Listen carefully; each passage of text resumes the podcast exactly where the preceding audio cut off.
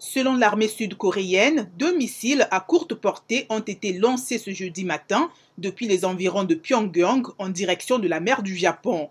Les gardes-côtes japonais ont confirmé avoir détecté ces projectiles. Par ailleurs, 12 avions de combat nord-coréens ont effectué un vol en formation au nord de la frontière aérienne intercoréenne et sont estimés avoir effectué des exercices de tir air-sol selon l'état-major de Séoul. Pour la Corée du Nord, ces tirs constituent les justes mesures de rétorsion contre les manœuvres militaires conjointes entre la Corée du Sud et les États-Unis qui provoquent une escalade des tensions militaires dans la péninsule coréenne. Ces nouveaux tirs interviennent au moment où le Conseil de sécurité de l'ONU se réunit à New York pour évoquer le lancement d'un autre missile nord-coréen qui a survolé le Japon il y a quelques jours. La Chine, alliée et partenaire économique de la Corée du Nord, y a blâmé aussi Washington, l'accusant d'empoisonner l'environnement de sécurité régionale. Les États-Unis, le Japon et la Corée du Sud ont multiplié les manœuvres militaires conjointes